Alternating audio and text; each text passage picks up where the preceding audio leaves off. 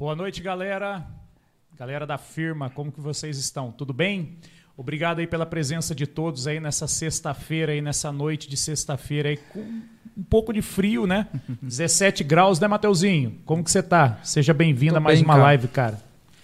Tô bem, vamos aí fazer mais uma live muito interessante, um assunto Bacana, hein? que a gente vivencia, mas eu, eu pelo menos não tenho muita experiência nesse Prática, assunto, né? né? Nessa prática aí. Eu tenho uma experiência num assunto parecido, que é 5S, mas vamos ver qual que é essa desse Lean Office. É isso aí. Então, hoje a nossa convidada, ela tem uma especialização na parte do Lean, né? Então, quem trabalha dentro das indústrias, principalmente nas áreas de manufatura, e entende, já ouviu muito dessa, desse processo, né? A gente precisa entender se isso é uma ferramenta, é uma cultura, é uma metodologia.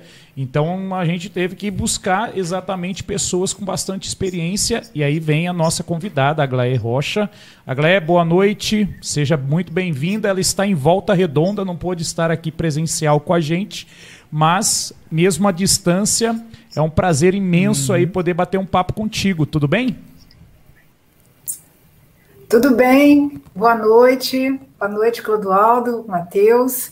É uma enorme satisfação estar aqui com vocês hoje, participando desse podcast. E que para mim também é uma novidade. Vocês falam do Lean Office, mas também é a primeira vez que eu participo de um podcast. É, tá vendo como é uma Isso troca, é. né? Uma troca de experiências, tá vendo? Tá vendo? Exatamente. Eu estou tendo batizada nessa, nesse tipo de entrevista. Legal, Legal. obrigado, viu, por ter aceitado aí, por ceder o seu tempo, que a gente sabe que hoje um dos maiores ativos aí da- das pessoas é o tempo, né? Então eu fico muito agradecido, muito honrado aí por receber você hoje aqui, tá joia? E a galerinha de casa que tá curtindo a gente aqui ao vivo, lembrem-se, seja pelo YouTube ou Facebook, dá o seu like, se inscreva no nosso canal, façam perguntas no chat, porque a Gleia tá aí justamente para poder tirar dúvidas, né? Então, toda a galera aí que estiver assistindo a gente, por favor, não esqueça que nós também estamos no Instagram, estamos também no, no TikTok não, né, Matheus? Ainda não. Ah, não, no, no TikTok o, o Matheus ainda não fez a nossa Mas conta. no, mas no LinkedIn a gente tá com mais No- de 4 mil conexões. Isso, no LinkedIn nós estamos indo para quase 5 mil conexões, tá ok? Eu tenho, já tenho falado isso em todas as lives, a gente está solicitando aí também uma autorização para o LinkedIn para a gente poder fazer essa live também, uma, simu- é, uma transmissão simultânea na plataforma. Uma hora a gente vai conseguir. E depois, quem também não poder acompanhar toda a live aí ao vivo, nós vamos estar na nossa página no Spotify também É isso aí. pessoas que aí passam boa parte do tempo também aí num translado aí, dirigindo, pega uma estrada, vai poder a oportunidade de passar o seu tempo de uma maneira bem agregadora aí. Sim, Né, com Mateuzinho? certeza. Eu tenho um amigo que deu um feedback pra gente aí, que ele fala que ele, ele faz uns trampos de edição de fotos, ele é fotógrafo, e fala que escuta a gente aí enquanto faz as edições lá. É, ué, porque é isso mesmo, né? A gente tem que também encontrar uma maneira Uhum. de passar o nosso tempo. Às vezes o pessoal pega aí 200, 300 quilômetros aí de, de, de um trecho É, aí é. já dá para curtir um podcast. É, Beleza? É, e, e compartilha a nossa live, porque, como eu sempre falo, né? Pra vocês é de graça, não custa nada, e pra gente ajuda muito a atingir o máximo de pessoas possíveis pra pra essa troca de conhecimento. É isso É, aí. e nessa noite fria, pegue seu cobertor, um chocolate quente e vem com a gente depois da vinheta. Beleza?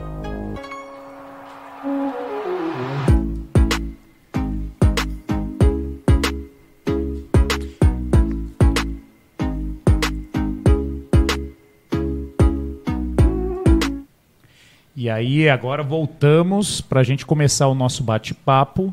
Né? Eu estava bastante ansioso aí, primeiro para que desse tudo certo, porque é a primeira transmissão que nós estamos fazendo aí com nós aqui no estúdio da galerinha do God Vibes e a nossa convidada é à distância, né? No modo remoto. Mas beleza, é isso daí. É o avanço, é a tecnologia. Acessibilidade. É a, é a facilidade que a tecnologia nos proporciona, né, Aglaê? Isso é bom, né? Eu já tive a Muito oportunidade também de, de presenciar um trecho de um workshop que a Aglaê ministrou no- na, na empresa a qual eu trabalho. Legal. E, cara, e assim, é bacana, porque tá conectando as pessoas Uhum. e a gente não precisa estar nessa fase, aglomerado nessa fase que a gente está vivendo. Então é muito bacana. Mais uma vez, muito obrigado. Espero que você esteja aí confortável aí. Eu acho que essa é a vantagem também, nesse friozinho danado, Com né? Com certeza. Então Dentro tá bom. De casa, bem agasalhado. É, é isso, é isso aí, é isso aí. E, e conta um pouco Mas... pra gente da sua história, porque eu particularmente eu, assim, o que eu conheço é um pouco que eu vi também do teu perfil no LinkedIn, né? Mas aí eu gostaria que Sim. você colocasse um pouquinho aqui para as pessoas te conhecerem e aí, com certeza, a gente já logo na sequência entra aí na sua especialidade aí do Lean. Tá bom? A, até a origem desse, desse nome, que a gente está curioso da origem desse nome. É, a origem do meu nome, Aglaé é um nome, não é um nome francês, não, hum. como a gente, muitas pessoas pensam. É de origem grega. Oh, que então, chique. Aglaé é uma das deusas do Olimpo, então meu pai gostava muito de, de mitologia grega e tal, aí acabou que me colocou esse nome. Mas é, vamos lá. É, a minha experiência nessa área de, de, manufatura e melhoria contínua, e que vem a ser o Lean Manufacturing, uhum. na realidade começou há muitos anos atrás, né, quando eu me apaixonei pela área industrial. Né? A minha formação de base, na realidade, não é engenharia. Eu agora estou fazendo engenharia, estou fazendo até doutorado agora, mas no início eu comecei como comunicação social e comecei a trabalhar nessa área de comunicação, tanto na, na indústria, né, indústria pesada, na siderurgia, e depois eu fui trabalhar, meus os últimos 20 anos de trabalho meu foi numa montadora de automóveis, onde aí sim eu comecei com a comunicação interna, relações externas regional, peguei toda essa região do Vale do Paraíba para fazer a intermediação entre a parte institucional com as organizações, ONGs, prefeituras, mexia muito com essa parte social, mas é, eu recebi um desafio, depois de cinco anos trabalhando nessa montadora, de fazer o desenvolvimento desse sistema de produção enxuta, que é o Lean Manufacturing, com base no sistema Toyota de produção, que era algo que naquela época estava começando a aparecer nas outras empresas fora Toyota. Então, a nossa empresa tinha uma joint venture na, na República Tcheca com a Toyota e acabou absorvendo toda essa metodologia e hoje é uma febre no, no, no mundo empresarial de um modo geral, não só na indústria, né, numa parte de serviços também, e outros tipos de manufatura que não uhum. automóveis, como a especialidade do Toyota. Bom, isso foi em 2005, e de lá para cá, toda a experiência eu fui desenvolvendo dentro da montadora, e foi uma coisa, pessoal, que foi assim, a paixão da minha vida. É, é apaixonante quando você começa a ver que a, a, a manufatura não é só processo, processos, operações, é, é, peças, máquinas, equipamentos, mas é também gestão. Então, é, por trás de tudo aquilo tem a gestão das pessoas que vão fazer aquilo funcionar. Então, eu comecei na manufatura, de chão de fábrica mesmo, recebi muito treinamento, porque não era minha área, mas a minha área era gestão e eu já estava fazendo é, mestrado em gestão é, na Unital, aqui na região do Vale do Paraíba. E aquilo foi me encantando cada vez mais, e eu falei assim: opa, esse desafio é para mim mesmo. E fui mandada para a Europa, para as outras usinas do, do grupo, onde eu trabalhei, fiz treinamentos, e não só o treinamento, aquele tipo de treinamento que você vai para a sala de aula para aprender e a pessoa. Não, era ir para a linha de produção junto com o pessoal, com os líderes, com o supervisor, e fazer o turno dele junto e botar a mão na massa. Então, eu fiz isso durante muito tempo, tanto lá como aqui, na Argentina também, nós tínhamos uma, temos uma fábrica na Argentina, e depois na, na minha empresa. Então, quer dizer, foi uma coisa de teoria misturada com prática, e ao longo do tempo fui desenvolvendo e passei a ser a referência dentro da empresa para treinar as pessoas, para aplicar as metodologias. E aí, até voltando a um, a um gancho que você colocou, Clodoaldo, no início, você fala em. Eu não é tudo isso junto, né? O Lean é uma forma de você pensar, né? Quando a gente fala em Lean, se você quer fazer de uma forma mais geral, você fala Lean Thinking, quer dizer, o pensamento. Pensamento. É, a, a palavrinha Lean, ela, ela nem foi uma criação da Toyota lá no pós-guerra, quando começou uhum. ela a desenvolver toda essa, essa, essa, forma de produzir em suas, em suas fábricas, mas foi bem depois, nos anos 80, quando os especialistas do MIT viram esse destaque, né, esse boom que teve a Toyota e começaram a, querer entender o que, que era aquilo. E aí deram essa palavra Lean, porque Lean, quando a gente fala enxuto, a grande perseguição que todos temos, é, é, perseguição no bom sentido, né? Sim, Você sim, busca sim. reduzir todo e qualquer tipo de desperdício. Tudo. Tudo que você possa ver que não agrega valor, que não. Aliás, essa palavra até agregar valor já está até um pouco batida, né? Mas é, é, aquilo que você diz, vê que não vai trazer nada, hum. nem para o seu negócio e muito menos para o seu cliente. E ele engloba todo então, o chão de fábrica, desde, desde chão de fábrica mesmo até diretoria, administrativo, RH. Tudo, tudo. E a gente vai conversar um pouco sobre isso, vocês vão entender como que isso tudo faz, é como se fosse uma teia, né? É um sistema. Então, uhum. é, que envolve todo mundo. Então, é como se fosse um cascateamento, né? uhum. né? Vem assim as orientações de cima do CEO até o chão de fábrica só que o chão de fábrica, ele dá a resposta dele, ele coloca as dificuldades dele, e essas dificuldades é o que a gente chama de bottom-up, vai subindo.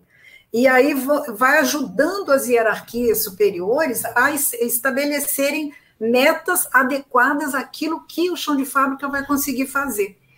Então é muito interessante, é, um, é, é apaixonante. Tem, são tantos os temas dentro dessa do conceito Lean que a gente pode ficar aqui horas e horas, que isso não acaba e não acaba, né, o conteúdo. É. Ô, ô Aglaé, então você começou na área de comunicação.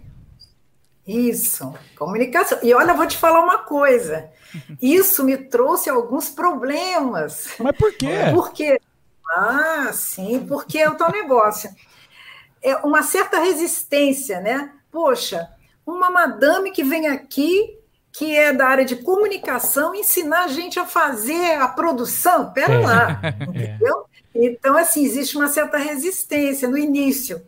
Mas quando você, eles percebem que o que você faz está ajudando eles e os resultados vão melhorando, a pessoa fala, também fica assim, poxa, eu quero o melhor para mim, não importa de, é. de onde venha. É, né? Exato. Aí eles acabam aceitando a melhoria, né? Quando vem o resultado. Com certeza. É porque assim, ó, o pessoal do, do, do, chão de fábrica, né? Eu, eu acredito assim também, né? Que eu acho que eles acabam dando aderência a esses programas, seja o Lean ou seja só os mais simples, como um, um housekeeping, né? Uhum. Que é, para mim, não sei, aí eu gostaria até da opinião da, da Glaê também, porque para mim é o seguinte, eu acho que é, eu, eu comento isso muito na empresa. Se nós tivéssemos que começar hoje, se fosse uma empresa que só teria uma sistemática de produção é, e nenhuma outra ferramenta em ação, o básico do básico, o alicerce para qualquer tipo de metodologia é o housekeeping.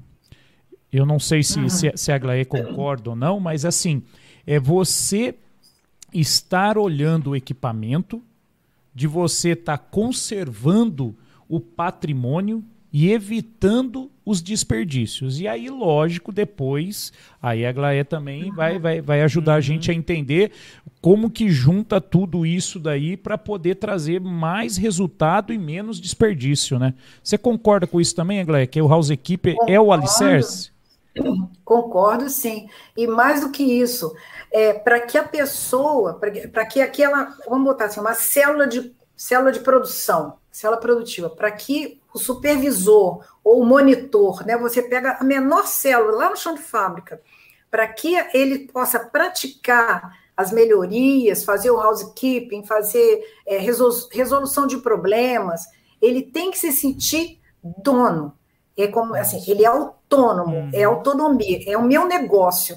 Então, justamente na implantação do, do, do, do pensamento enxuto, do Lean, é importantíssimo você delegar o poder para que cada célula que tem um chefe, nem que seja com dois subordinados, eles se sintam como se fosse aquilo ali uma mini empresa para eles. É uma então, unidade, né? É uma, é uma unidade. É isso aí. É, a gente chamava na época unidade estratégica de produção. É então, cada aí. unidade daquela era um negócio que eles tinham que. E chegava gerir, até a fazer né? competição entre eles. É, os campeonatos, né? Que são bastante positivos Exatamente, também, né? Os kaizens e tudo mais. É isso, é, é, é apaixonante. É, agora... Então, é toda uma metodologia que, que nasceu no chão de fábrica e que foi se expandindo, porque o nosso tema aqui hum. hoje é Lean Office e nós vamos falar para vocês. Na realidade, assim, quando eu falo quais são essas metodologias, qual é essa cultura, essa cultura ela vai é, permear também todo o setor administrativo, que é o Office. Né? É, quando eu, eu, dou minhas aulas, que eu também dou umas aulas aí nas minhas horas vagas, então eu, eu distingo assim: você tem é, o, o Lean, você tem que partir do princípio, tem algumas palavrinhas-chave que eu gosto de utilizar que, que, que para que a pessoa compreenda o que é. Né? Então, é assim, antes de qualquer coisa, né, essa questão de se sentir dono do processo. Sim, né? sim. Mas para isso ele precisa saber até onde vai as fronteiras do processo dele, quantos processos estão sob a responsabilidade dele, qual é o domínio de atuação dele. E mais, é, como que esse pedacinho, essa unidade, esse processo dele impacta nos demais. No processo seguinte, que é o a, é, a jusante, e no processo anterior, a montante. Então, e também na empresa como um todo. Né? É, e para isso tem o que a gente fala muito da visão sistêmica. Então você tem que enxergar a empresa como um todo e sabendo e, o, que o que você faz aqui tem impacto lá na frente. É, né? dá um, exato. E, e, e, mais ainda, tem impacto no cliente. E, e, uma coisa interessante, quando eu li o primeiro livro sobre, sobre isso, escrito pelo Taishono, né, da, que foi um diretor da Toyota, ele falava assim: o, o japonês, principalmente, tem muito disso, né? Ele olha para o negócio dele, ele já está vendo de, de uma forma tão sistêmica que ele extrapola a empresa e vai e vê no país como que eu vou contribuir para a economia do meu país. Ele já vê o impacto então, social da, de todo aquilo que ele está fazendo ali, naquele setorzinho dele ali. Isso mesmo. Então, essa é a visão sistêmica. Mas, assim, e... o, o Aglaé, eu fico imaginando assim, até por uma questão cultural, né? Talvez você já deva ter é, tido experiências até pela sua, por alguns treinamentos que a cultura oriental, eu acho que ela favorece para a questão da disciplina, né? Então, assim, que nem Sim. você acabou de falar, é, ele consegue enxergar um impacto é, macro em tudo aquilo que está sendo feito ou seja, ele sabe que aquele trabalho, para evitar aquele desperdício, ele gera uma redução hoje, como a gente tem muito falado, emissão de CO2, né? Ele entende também que a sociedade vai poder ter um retorno de um produto, às vezes por um preço mais acessível e assim vai. Uhum. Você acredita, essa é a minha visão, mas você acredita que aqui, no Brasil, é, ele também tem a mesma facilidade de implementar um projeto desse ou a gente tem algumas resistências ah, pela cultura, pelo sei lá, é aquele aquele negócio da, de levar vantagem que o pessoal muito fala. Qual é a sua opinião e a sua experiência em cima disso aí? Olha, é, você tem razão. A cultura é tudo, né? Então, mas a gente não pode esquecer que nós vivemos, nós não somos uma ilha nós temos, estamos vivendo num mundo onde não, praticamente não existem fronteiras. Cada vez mais a nossa preocupação é com o planeta, né? É isso aí. Então, é, hoje você pega uma empresa, ela não pode fazer de qualquer jeito, né? Então, é, ela tem que pensar na sustentabilidade, uhum. né? Hoje, cada vez mais, a, gente, a empresa tem que ser sustentável, ela tem que ter práticas sustentáveis.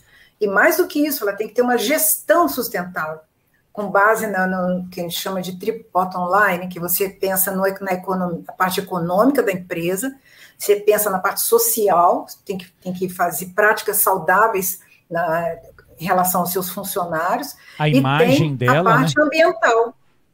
Exatamente. Isso tudo vai contribuir para a imagem da empresa. E, e também tem uma outra coisa: o cliente é que dita o que você vai fazer. Hoje a em dia, cada vez tá mais. na mão do cliente. Tá, você está na mão do cliente o tempo todo. E o sistema Lean permite que você tenha essa perspectiva do ponto de vista do cliente, para você, então, fazer com que o seu negócio realmente responda ao seu cliente. Tudo isso eu estou dizendo por quê? Porque essa questão da cultura, ela acaba chegando pouco a pouco, existem resistências, é óbvio, né? A falta de rigor, é, a, a, falta de, de, de, resiliência naquilo que você precisa implantar, às vezes tem uma dificuldade, aí você desvia, deixa para depois, tudo isso dificulta. Mas eu acho assim, a maior dificuldade é quando a, a, o top da, o, top management, né? Assim, as chefias, sim, as sim, hierarquias, sim, o CEO, ele não compra a ideia e deixa rolar solto as coisas. É. Então, se você tem realmente uma pessoa que acredita, que, que, que faça aquilo com, com amor, com vontade e, e convence né, as, as suas equipes, mostrando os resultados, mostrando que é preciso, preciso ter rigor. E outra coisa, monitorando. Eu já, é, visitei várias empresas, pequenas, médias, grandes empresas, ao longo desses anos todos, e é, eu percebo que tem uma outra coisinha que dificulta muito você implementar qualquer sistema e você fazer melhorias, é a falta de métricas. Então, você, como você vai saber se você está melhorando se você não mede, você não tem indicadores? É, né? é aquele... São coisinhas assim que você coisinhas vai básicas, né? Exato é, é o medir, controlar e gerenciar, né? Então, assim, tudo depende dali, Exato. exatamente, é definir uma métrica, seja ela lá qual for, percentual, unidade reais por produto fabricado, não interessa. É, é realmente é, é, essa era uma das, das coisas que eu ouço bastante, né? Que indep, independente de qualquer programa, de qualquer filosofia ou pensamento estratégico para poder melhorar o processo, diminuir os desperdícios, ele tem que vir top-down, né? Porque é, a gente acaba enxergando, assim, em contato com outras pessoas, que, que nem ontem. Ontem nós estávamos aqui com um dos nossos convidados e tava, estávamos falando de diversidade, né? Então, assim, uhum. parece que tem algumas empresas, ou pelo menos essa é a percepção de uma pessoa que está no chão de fábrica, tá, Glé? Estou falando com a uhum. minha percepção, não que isso seja o que acontece no, na, na, em 100% também. Mas a minha percepção é, pega-se exatamente aquele assunto que está na moda, como um dia também o Lean esteve lá, como hoje está a diversidade, só que acaba colocando isso para o maior grupo de pessoas, que seriam os operadores, quem está na manufatura. A gente sabe que essa é o maior headcount que tem dentro da empresa, falando em questão de setor. Só que as, as pessoas de cima, elas acabam não demonstrando, não acompanhando e não participando. E aí não tem essa aderência, né? É, é isso, isso você já sofreu bastante, porque? Você também tem um trabalho como consultora hoje, né? Depois também, se sim, quiser sim. falar, mandar um abraço também para todos os seus companheiros lá, que é a Linvale, né? Linvale Consultoria. É, então. Isso mesmo.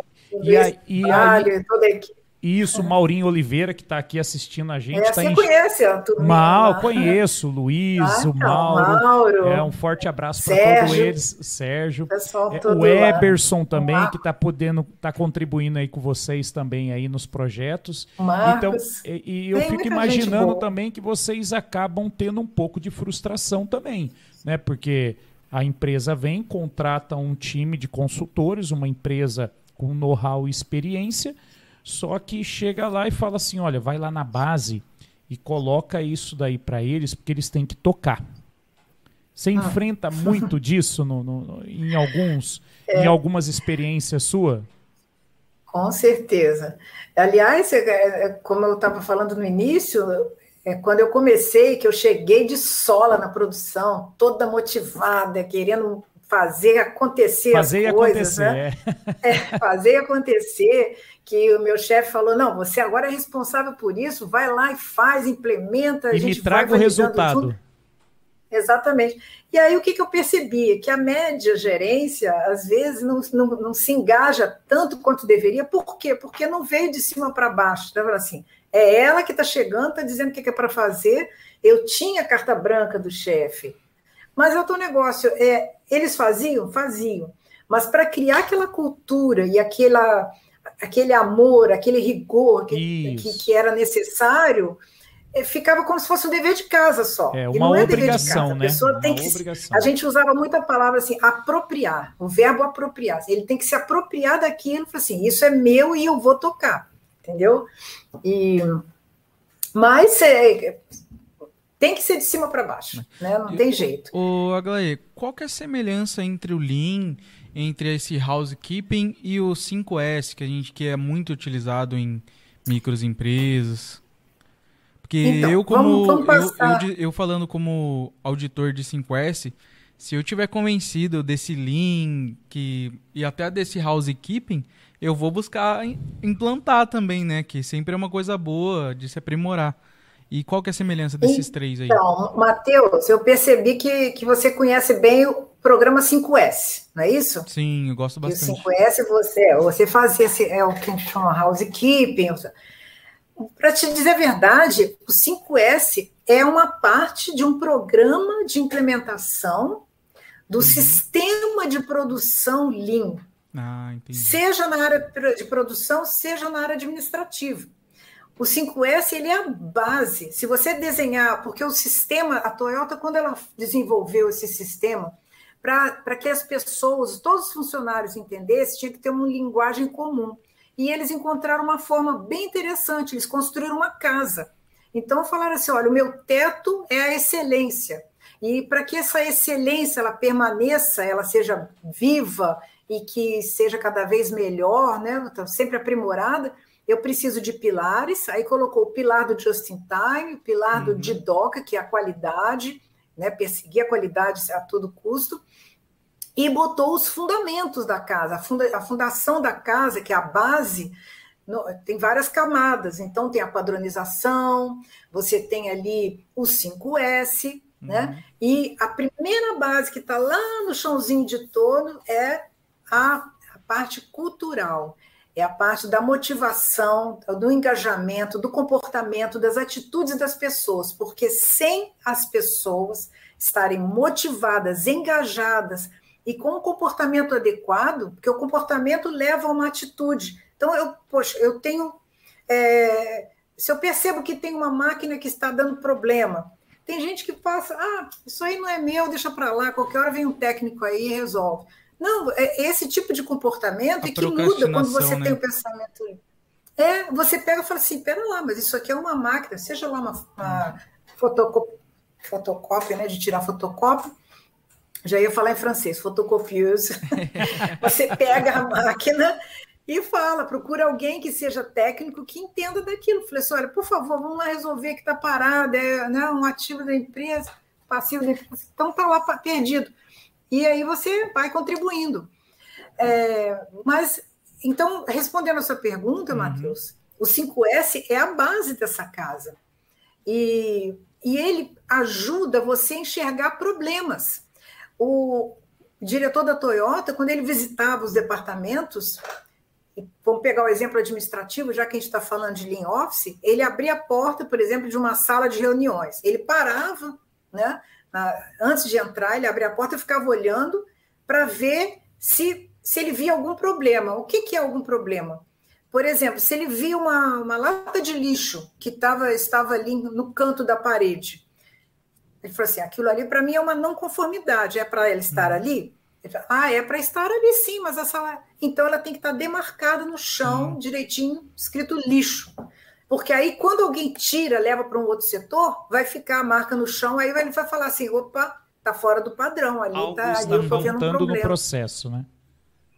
Então, é, tem a ver, a, o 5S tem a ver com padronização, né?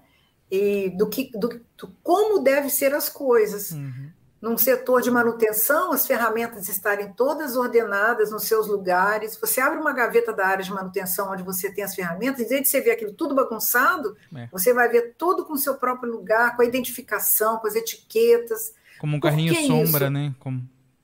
Exatamente.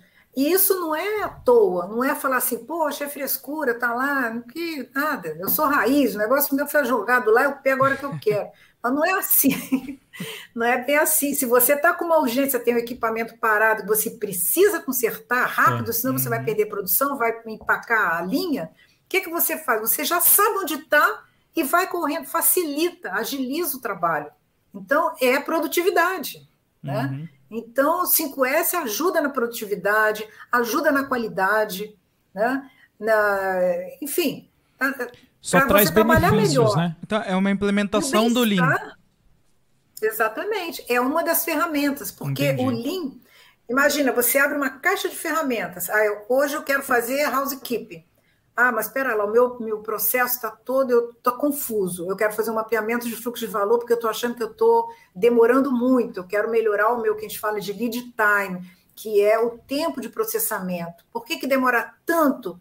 Falando da área administrativa, um documento que eu estou produzindo, eu preciso fazer ele andar pelos, pelos outros departamentos até chegar lá na ponta. Por que, que ele não chega? Ah, está parado na mesa de fulano porque tem que assinar. Ah, porque tá, ainda não tirou cópia. Ah, entendeu? Então, esses processos que vão amarrando, né, essas, desculpa, essas tarefas que vão amarrando o processo, é que nós precisamos combater. Entendi. Então, da mesma forma que acontece na linha de produção, quando você produz um determinado bem, né, um automóvel, você tem lá todas as operações. Então, o que, que você faz para que essas operações fluam bem? Você tem lá os princípios do Lean, né? Uhum. que é olhar pelo cliente o que é valor para o cliente, é, depois você construir o seu fluxo de valor, fazer o fluxo ficar contínuo a maior parte do tempo, que é a, busca do, pelo fluxo contínuo, e fazer ele ser puxado pelo cliente até você chegar na excelência. Então, se tem alguma coisa que atrapalha isso, você vai precisar das ferramentas para poder resolver. E que ferramentas são essas? Você vai fazer o 5S funcionar naquele departamento. Uhum. Você vai fazer os seus processos ficarem padronizados. Então, a padronização também é outra ferramenta. É importantíssimo, né? né? Tem N programas então, é que podem se utilizar, né? Exatamente. Agora, você vê que tem, estão errando muito determinada operação.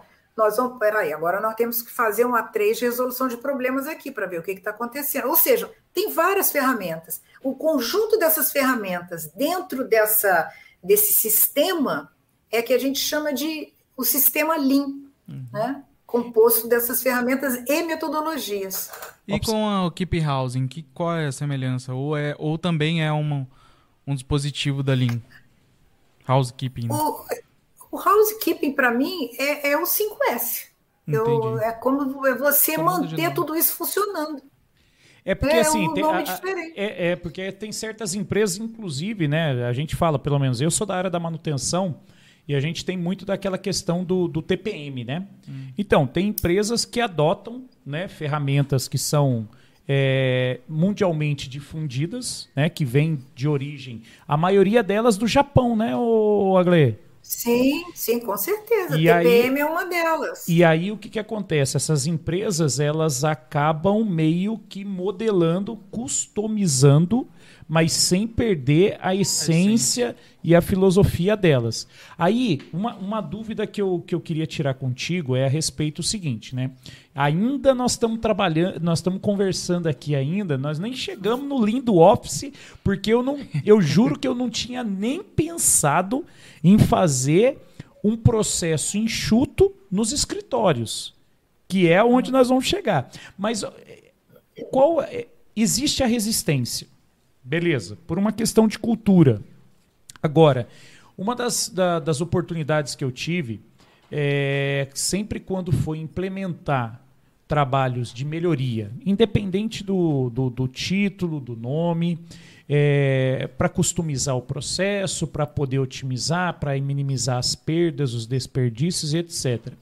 Uma das coisas que sempre o RH fala é que na implementação do projeto, não se enxerga ou se enxerga, não se comunica com o pessoal do chão de fábrica os benefícios que eles terão como indivíduos. Então, vou dar um exemplo para você. Ah, eu vou, vou chegar aqui, vou fazer um processo, eu vou trazer aqui, que nem né, os tem, tem bastante colega aí que, que trabalha na Embraer, recentemente também passaram por um processo aí de Lean Manufacture, que eu lembro que eles comentaram comigo, que eles olharam todo aquele mapeamento, aquele fluxo de movimentação.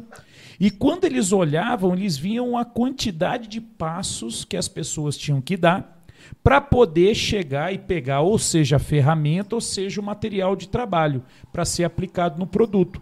Então, às vezes a pessoa ela recebe esse projeto e, e, e, e não diz para ele, o operador, falou: olha aqui, ó, você sabia que você anda 3, 4 quilômetros por dia para poder fazer as suas operações durante a sua jornada de trabalho? E que agora, com essa customização, com essa adequação aqui, você agora vai se cansar menos. Eu vejo que tem essa carência. Eu não sei se essa é a sua percepção também, porque às vezes o pessoal fica muito naquela gana de tirar resultado para converter em cifras e o operador, ele não acredita que aquela redução de custo vai converter em benefício financeiro. Porque ele não consegue enxergar que a participação do lucro e resultado vai aumentar por causa daquilo ali. Então acaba virando meio que um cabo de guerra. Porque aí, dependendo da empresa, você também tem um movimento sindical também, algumas são bem fortes, que aí quando o operador ele não entende toda essa estrutura, ele acaba levando a demanda para o sindicato. E aí acaba o quê? Atrasando todo o processo. Você já viveu isso daí? Você já, já, já teve contato com toda essa dificuldade? E você concorda que realmente falta um pouco de, de, de transparência em todos os ganhos? Para não chegar e falar assim: olha, o diretor, agora nós vamos produzir 10 peças a mais e aí brilha os olhos, né? Porque ele já vê 10 vezes 220 dias úteis no ano, já, já faz uma conta, falou. E aí o operador lá se sente o quê? Se sente deslocado. Aí ele fala, aonde, aonde que eles estão querendo tirar mais? Ah, mas é para produzir mais. Tá vendo? Para produzir mais. Eu estou trabalhando mais. E ele não sabe o quanto que ele está tá tendo ganho também, né? Você concorda com isso? Concordo. Essa é uma grande dificuldade. Mas é, é tudo uma questão de você, da, da, empresa, adotar uma política de envolver os colaboradores todos. Né? Então, tem casos em que você exclui pra, praticamente o operador, vamos falar o nome, né? É operador mesmo, chão de fábrica, ele vai lá, ele só sabe que ele tem que trabalhar, fazer hora extra, tem que trabalhar mais, porque a produção vai aumentar, etc e isso deixa ele muito insatisfeito e faz uma coisa sem aquela motivação para fazer um trabalho de qualidade. Sim, sim. Né? Esse é que é sem o aquele problema. capricho. Né? Essa, sem o capricho. Então, isso desmotiva muito. Agora, quando você envolve essas pessoas, e aí tenha uma técnica para isso, que faz parte de uma daquelas ferramentas que você abre a caixa de ferramentas e pega, que é você envolvê-los desde o início. Então, não é só naquele momento em que você fala, ah, meu Deus do céu, a demanda aumentou, nós temos que produzir mais, ou então porque teve um problema é, no mês passado, a, máquina parou e agora a gente tem que compensar, e esse mês nós vamos produzir a toca de caixa. Então, todas esses, essas coisas acontecendo, sem ele saber né, justamente desse ganho, da importância, até para a manutenção do emprego dele também, ele fica ali naquela, fazendo aquele trabalho de uma forma desmotivada. Agora, quando a gente aplica né, esse conceito de Lean Office, de sistema, um sistema da empresa implantado com toda essa filosofia, com toda essa metodologia, ferramenta, e uma das filosofias é justamente envolver, é ter um fio condutor de cima e embaixo, e de baixo para cima. É aquela a ferramenta chama-se o Shinkanri, ou Shinkanri, ou em português, em bom português, desdobramento da estratégia. O desdobramento da estratégia da empresa ela já começa quando você define para o ano que está vindo, né, o ano seguinte, por volta de outubro, novembro, você já vai reunindo as equipes. Então, até que cada equipe, cada nível, nível do presidente, do diretor, do, do gerente, do geral, do gerente, do supervisor, até você chegar no chão de fábrica, eles fazem workshops para pegar todas essas recomendações, né, as, as, como é que a gente as diretrizes da empresa, para o nível deles. Então, a empresa tem que, no nível de presidente, do CEO, ele tem que apresentar ganhos de vendas. Então, são números que são passados, mas que o que, que o operador lá no chão de fábrica vai fazer com esses números? Que eu tenho que reduzir meus custos em, hum. em 30%. Então você tem que traduzir. Então vai, ele vai sendo envolvido nessa, nesse cascateamento né, de diretrizes e de objetivos a serem atingidos para que ele saiba exatamente qual é o papel dele. E aí ele se sente dono do negócio e motivado. E, a... e, cada, cada objetivo a ser atingido, e ele ao longo do ano ele é medido pelos KPIs, né, que são os indicadores, é, ele, ele vai perseguir esses indicadores, e quando alguma coisa sai do eixo, como você acabou de citar, que ele precisa fazer umas horas a mais, ele vai ser um sacrificado, vai chegar mais tarde em casa, mas ele sabe o impacto daquele trabalho e o ganho que ele, que ele vai ter, que a empresa vai ter, e o aprendizado também dele na, na né, naquilo que ele realiza. Então é, é, importante estar envolvendo todo mundo, com certeza. É que a missão, a missão não é fácil também, né, Gleia? Não é, tem hora também que não é só, é, é não tem o ganho para os dois lados também, né?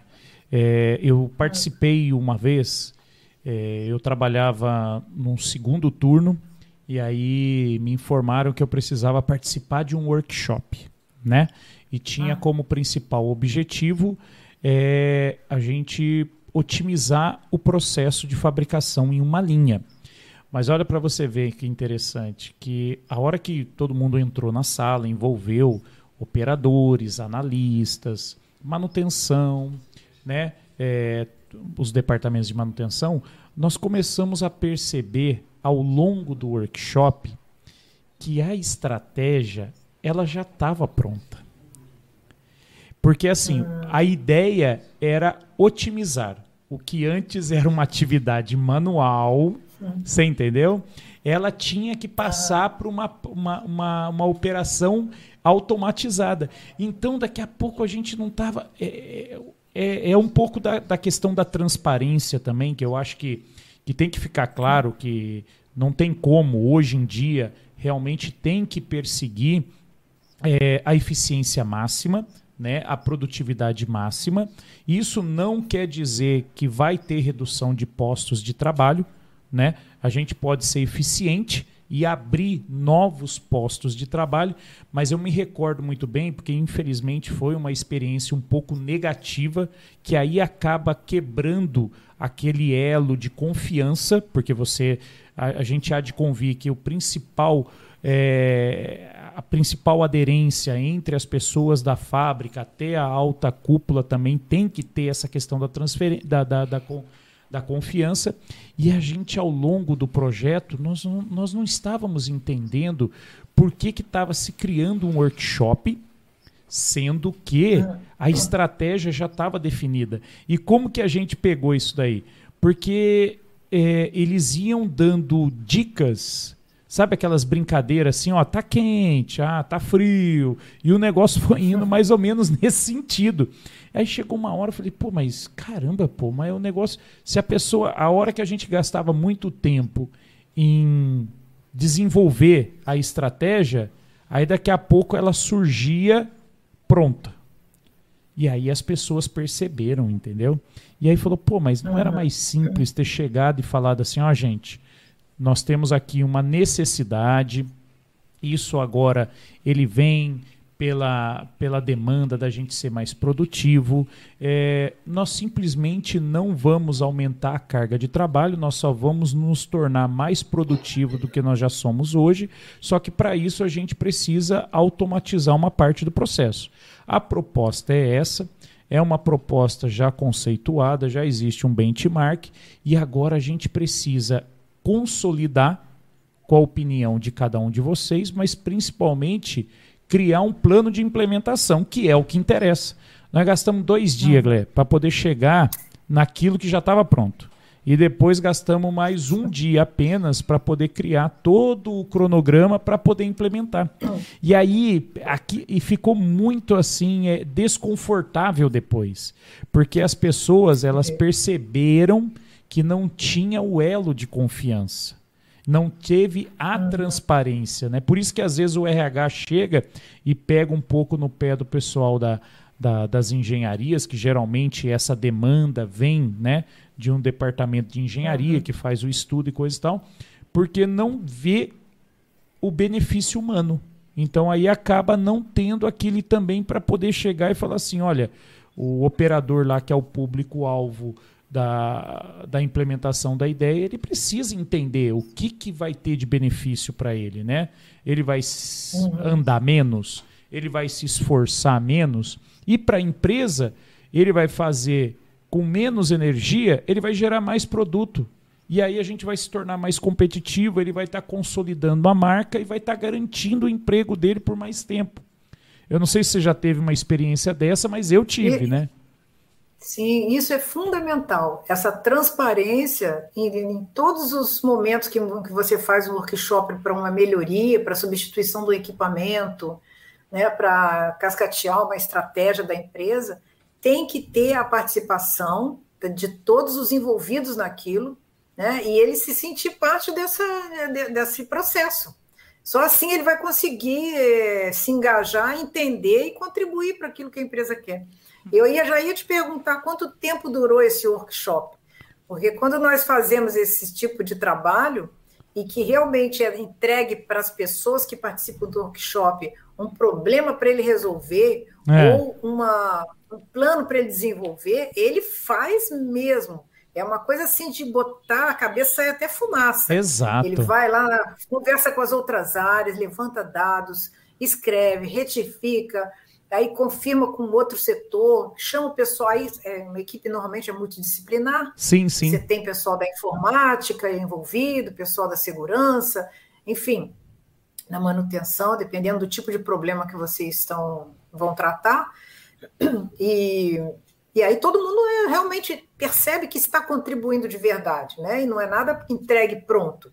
Isso é fundamental, porque já aconteceu o caso de você parecer que você está contribuindo, mas espera lá, mas já vai ser desse jeito mesmo, para que, que eu estou é, né, dando a minha opinião? Né? É, me comunicasse é. e pedisse para a minha contribuição apenas na execução, né? Eu acho que seria uma coisa é. mais honesta, né? E é isso que a gente sente um pouco no, no, no chão de fábrica. É, em relação às barreiras dos funcionários, é, acho que sai um pouco do linha entra na comunicação, né? Como que implementa um programa de como Lean mesmo em um funcionário que é culturalmente bloqueado?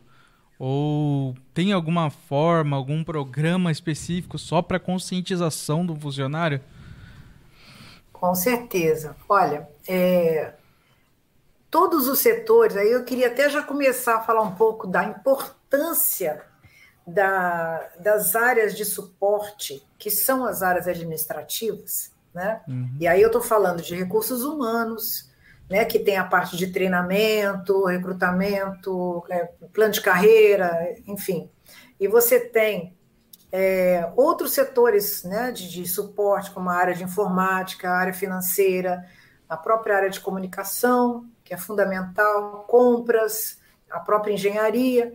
Porque se você pensar bem, quando você pensa, é, é importante você ver o seu negócio, enxergar o seu negócio da seguinte forma: o que é importante para o meu cliente é quando ele entra na loja e quer comprar o meu produto. É para isso que a gente está aqui. Eu não estou aqui para criar uma, ter uma empresa cheia de setores, RH, informática, e se você não, não faz o seu produto direito. Então, o que importa realmente é aquilo que sai, é o output, né, o que sai da minha linha de produção e que vai ser transferido para um ponto de venda.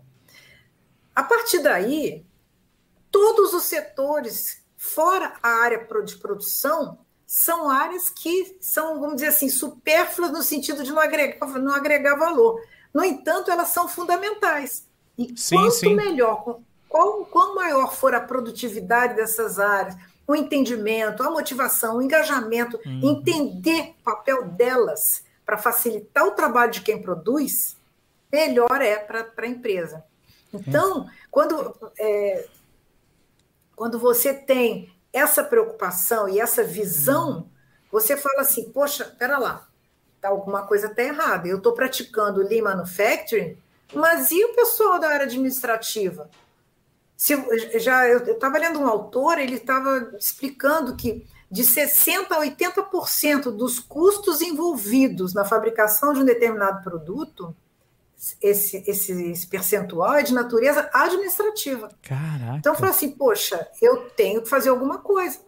E aí você começa a verificar que na área administrativa o desperdício é enorme o tempo que você passa negociando com o fornecedor, Verdade. processando documentação, liberando a parte de contabilidade, tudo isso é, é, está dentro do preço do produto, porque você precisa fazer isso para depois ir para a linha de produção, a parte Exato. de desenvolvimento de projeto, né? os projetos do produto, do desenvolvimento de processo. Então, tudo isso é setor de apoio, vamos dizer assim, para a área produtiva. E, e... e, aí que começa a surgir a questão do Lean Office. Vamos mas, fazer Lean também aqui nessa área. Né? Mas isso uhum. surgiu junto com o Lean na manufatura ou ele veio depois quando os números começaram a revelar que o maior percentual de, de, de, de, de gasto estava na parte administrativa? Não, na realidade, esse percentual, é, é, assim, não é uma coisa assim, poxa, caiu a ficha, agora eu preciso resolver esse problema. Não, a coisa vem. No caso da Toyota, ela já foi fazendo isso, ela criou, ela desenvolveu os 14 princípios do sistema, que é assim, como agir, quais são os valores da, da Toyota para poder fazer com que tudo funcione em harmonia, né? Em relação ao fornecedor, em relação ao cliente, em relação aos funcionários, em relação a todos os departamentos da empresa, etc. e tal. Mas, na, vamos dizer assim, no mundo ocidental, a, a tendência, assim, o que costumava se fazer é deixar um pouco é, bagunçado a parte, essa, esse mundo administrativo. Sim, sim. Não, tem que fazer e pronto. E, se, e focar só na produção. Exato, Era assim, exato. Assim, ó, você deixar de produzir X peças hoje é perda de dinheiro. Então o pessoal fala assim: vamos botar, botar lenha aí nessa fogueira, vamos embora. Vamos Colocava produzir, toda a energia ali na produção, né? Toda a energia. Estratégia, e, né? E aí começou-se a exigir muito da área administrativa. Por exemplo, você precisava contratar três especialistas para tocar uma área nova lá de robô, como você falou aí. E se eles começam a ter essa urgência e percebem que essas pessoas não chegam, que o RH não está entregando, aí você vê a sala do, do gerente de RH cheia de, de chefe lá da produção. O que está acontecendo? Eu preciso desse cara, e não sei o que. Começa a ver cobrança, e aí você precisa entender o que está acontecendo nesse, nos processos administrativos sim, sim. que estão impedindo essa fluidez para que a gente receba o operador ou o especialista na área na hora certa. Então, começou-se a perceber a importância de você fazer, implementar a metodologia, o pensamento Lean também nas áreas administrativas. Mas as Porque ferramentas são as mesmas? São as mesmas, só que tem um detalhe. No setor administrativo, o processo que você quer melhorar, ou os processos, eles são praticamente invisíveis. Na linha você vê, sai daqui, vai para lá, entra ali. É algo físico, no, né? Do robô físico.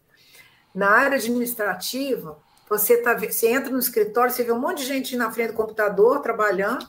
Você se pergunta assim: eles estão na internet, estão no YouTube, estão fazendo um trabalho, estão desenvolvendo planilhas, o que, que eles estão fazendo? Né? Ele mesmo... pode estar tá até no Facebook ali, aí quando o chefe, chefe chega, opa, muda a tela. Tem de tudo. Mas não se espera isso de um bom profissional. É, né? tá certo. Mas, é, é quando, Mas... Que, quando que você migrou da parte da manufatura para os escritórios? Por que, que despertou esse interesse? Você chegou a. Foi um programa que, que a empresa a qual você trabalhava ela trouxe Ou assim também como foi a tua carreira no chão de fábrica, você se especializou e migrou isso aí e começou também como um novo projeto dentro da empresa? Não, na realidade, como é uma empresa multinacional, tudo é feito em sintonia, né? Todas sim, as sim. plantas, elas funcionam em sintonia. Então, é, a filosofia, a, a, vontade, vamos dizer assim, ela é de vem de, de cima para baixo, sempre. Né? Só que muito antes de acontecer de uma forma oficializada, vamos dizer assim, uma Sim. forma já formalizada, nós já havíamos percebido, porque eu já, já estava com esse departamento de melhoria contínua, de implementar o Lean na, na área de produção, e nós começamos a perceber que algumas áreas administrativas estavam proporcionando um impacto muito grande na área de produção. É, e, e também não só dentro da própria empresa, até fora mesmo. Em, por exemplo, em concessionárias que vendem os automóveis. Se a gente percebia que, poxa, nós faz, fazemos um produto maravilhoso. Quem é que não, não curte um automóvel bonito, que funcione sim, bem, sim. ele é funcional para você? Mas se você adora aquele produto, mas que o serviço prestado naquele produto, quando você vai comprar ou quando você vai fazer uma revisão, não está te atendendo bem, o pessoal que se esforça na produção, ele acaba falando assim: poxa vida, de que adianta tanto esforço aqui se é, lá na ponta, na, na venda, eu estou botando muito a perder. Então a gente começou a pensar nessas coisas todas e fomos fazer o que, que seria uma ferramenta mais importante, assim, a primeira, não é a mais importante, você é, é a de cara você tem que fazer quando você quer melhorar o seu ambiente de trabalho, que é o mapeamento do seu fluxo, porque Entendi. você vai entender quais são os seus fluxos de processo o que, que está dentro do seu domínio de responsabilidade. Então, nós fomos com um especialista numa das concessionárias, foi até fora do Brasil, e entender o que estava acontecendo lá e ajudar as pessoas a fazer com que o fluxo de serviços começasse a fluir. E daí foi um passo para entrar na empresa, na parte da produção e dos serviços administrativos que, que atendiam a produção, como recursos humanos, etc., pudessem também. Por que a gente não pode fazer a mesma coisa? E aí, a gente, nós fizemos um pouco esse exercício, que aí, quando chegou de forma oficial, a gente já tinha um pouquinho já estava preparado, massa, já. Já tinha, já. É, foi muito bom, foi muito bom. E aí, aí a empresa começou a, a atuar nível América Latina, em todas as fábricas, tinha um responsável para fazer esse desenvolvimento junto aos pilotos, né? Eu era uma dele, desses pilotos, que responsável pela fábrica de, né, onde eu trabalhava. E aí fomos, fomos treinados, aí foi uma coisa assim mais institucional mesmo. Mas foi a gente foi percebendo a importância de introduzir toda, fazer com que a toda empresa, seja a parte de produção, seja a parte administrativa, funcione em harmonia, como sim, um sim. todo. Né? De maneira eficiente, né? de maneira eficiente, com certeza. É, é, e... Teve algum departamento assim que foi bastante desafiador, porque agora nós estamos falando de escritório. Então, Sim. nós estamos falando o quê? Ah, é o departamento de engenharia, né? Aí tem a engenharia do uhum. produto, aí tem a engenharia Sim. industrial, aí você também tem o RH, né? Quer dizer, aí você Sim. tem outros departamentos que dentro da empresa que são administrativos. Tem um assim que você fala, olha, esse é um pouco complicado, porque ah, eu, eu fico imaginando também, você imagina a questão do departamento jurídico da empresa.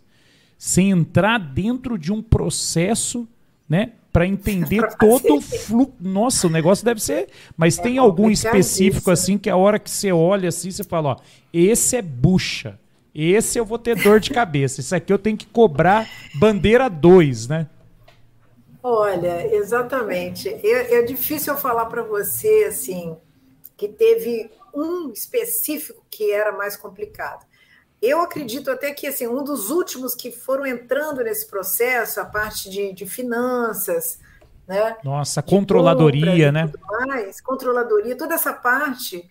Mas no final das contas não era porque é, não, não, havia resistência, porque todo mundo queria fazer bem. Sim, não, eu falo pela Mas complexidade. É, é isso que você acabou né? de falar. É complexo, exatamente. Para você ter ideia, a área que mais facilmente, a primeira área que nós mexemos nessa parte do Lean Office a, foi a área de engenharia. Por quê? A engenharia e compras, porque são as duas áreas que estão coladas com a produção. Sim, porque sim. a engenharia produz né, é, projetos de processo, de linha de produção, quando você vai fazer, aumentar a linha, ou vai ter que enxugar, ou vai entrar um produto novo.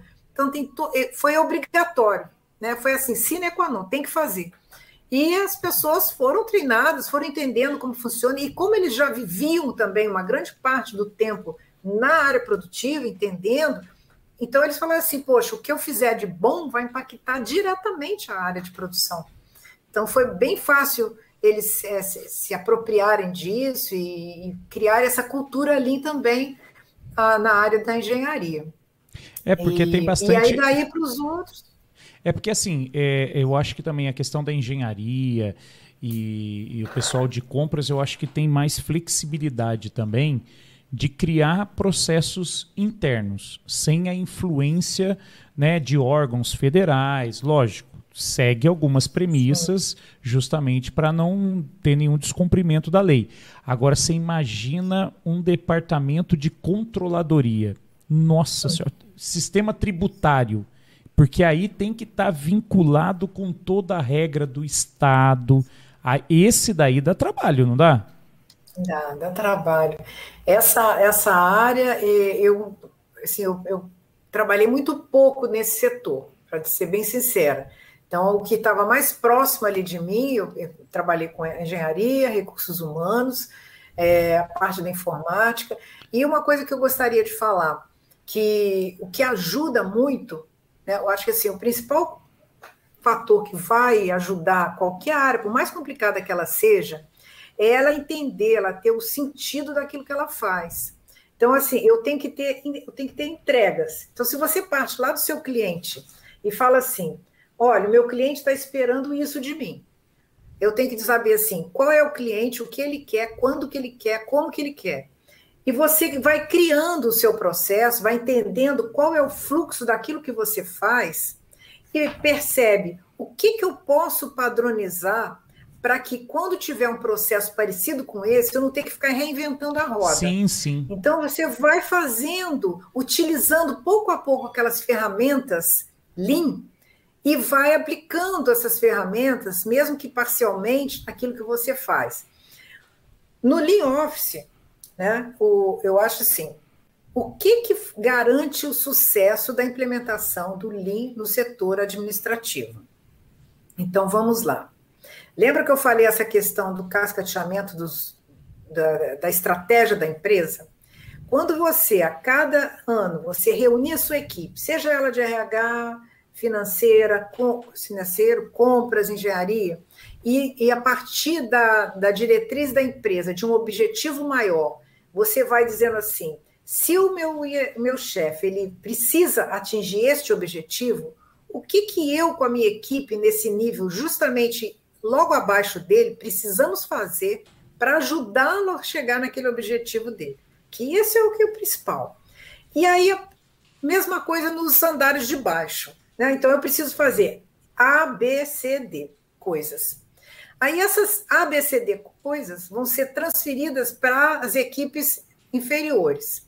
Lá a gente falava assim: a, é, o N, N é o chefe, N-1 é o subordinado do chefe. N-2 é o subordinado do N-1. Tinha número.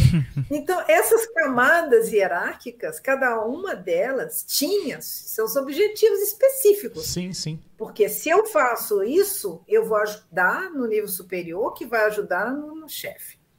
Tudo bem, até aí tudo ótimo. Mas como que eu controlo isso? Como que eu executo isso ao longo do ano? Que é justamente o cascateamento da estratégia. Sim.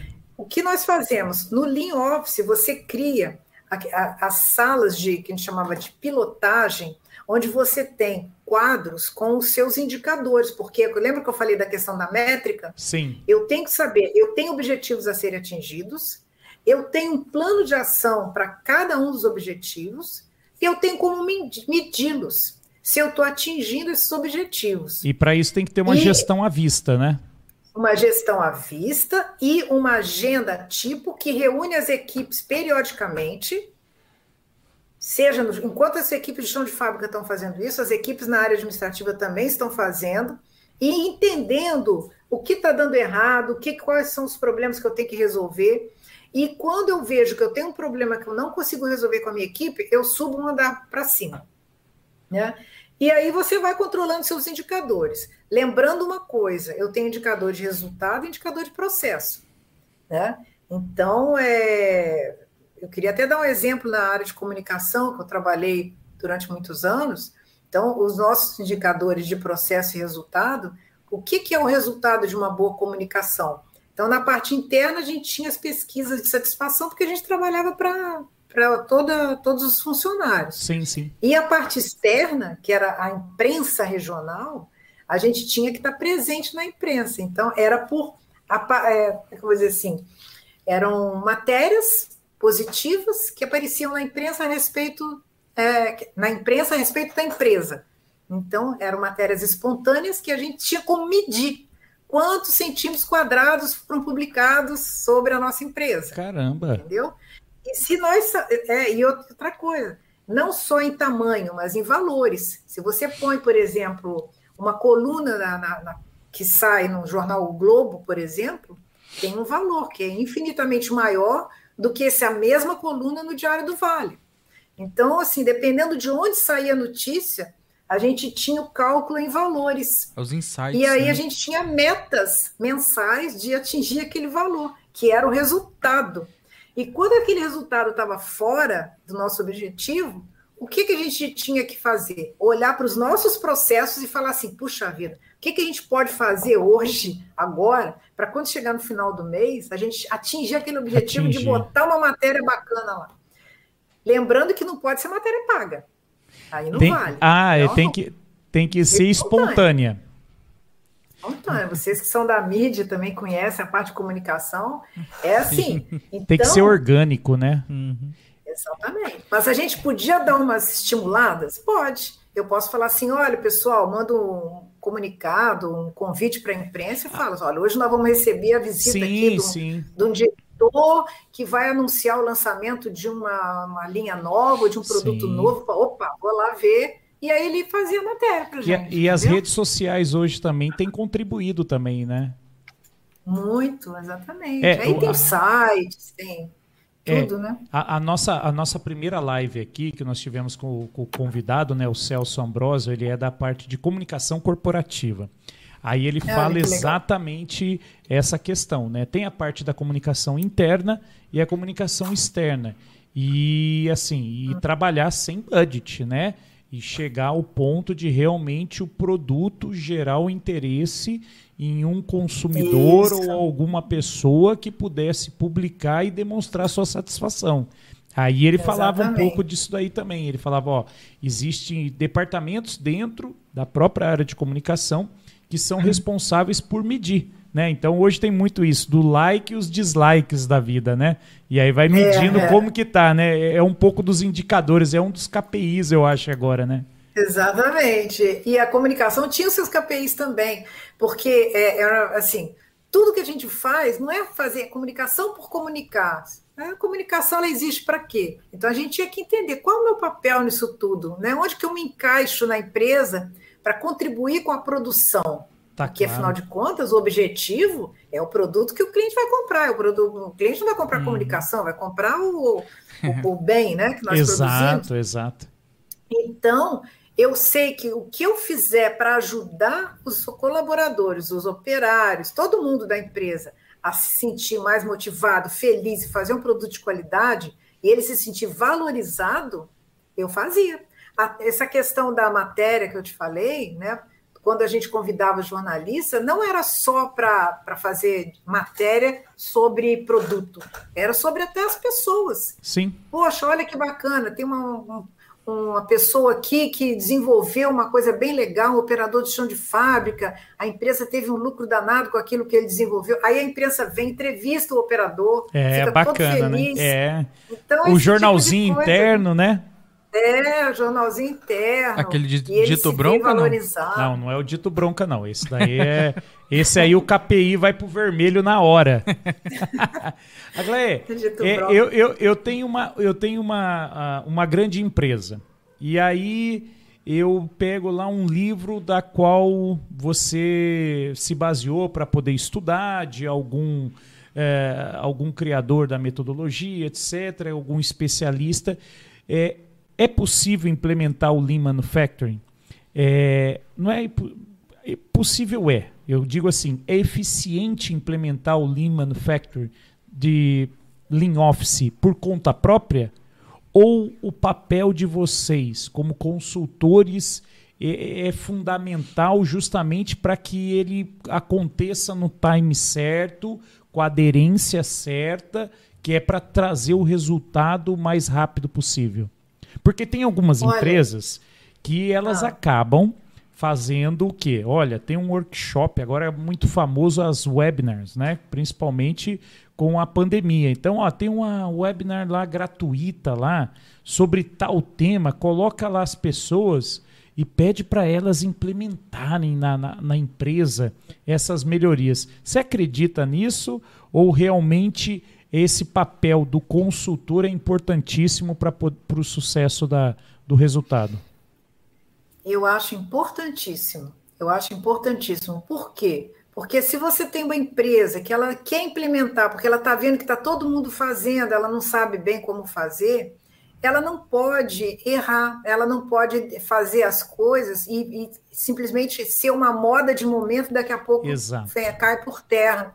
Então, o consultor ele tem a vantagem de trazer para a empresa é, a forma correta de, de você trabalhar. Inclusive, quando a consultoria ela chega numa empresa, a primeira coisa que ela faz é conversar com quem tem poder de decisão. Entendi. E explicar, exatamente fazer todo um planejamento conjunto, entender quais são as necessidades da empresa, fazer um projetinho de implementação é, específico para aquela empresa. Né? Então, não é uma coisa também que a, a, empresa tem uma fórmula, a consultoria tem uma fórmula mágica, ela chega em qualquer empresa. Não, não é assim. O consultor ele tem justamente esse papel de fazer uma simbiose, vamos dizer assim, ele, ele trabalhar juntos, de mão sim. dada, fazer uma equipe e, e sim, é como se ele fizesse parte da empresa. Exato. E ele vai levar uhum. todo o conhecimento que ele desenvolveu ao longo da vida dele toda. Então, Traz uma bagagem muito grande, né?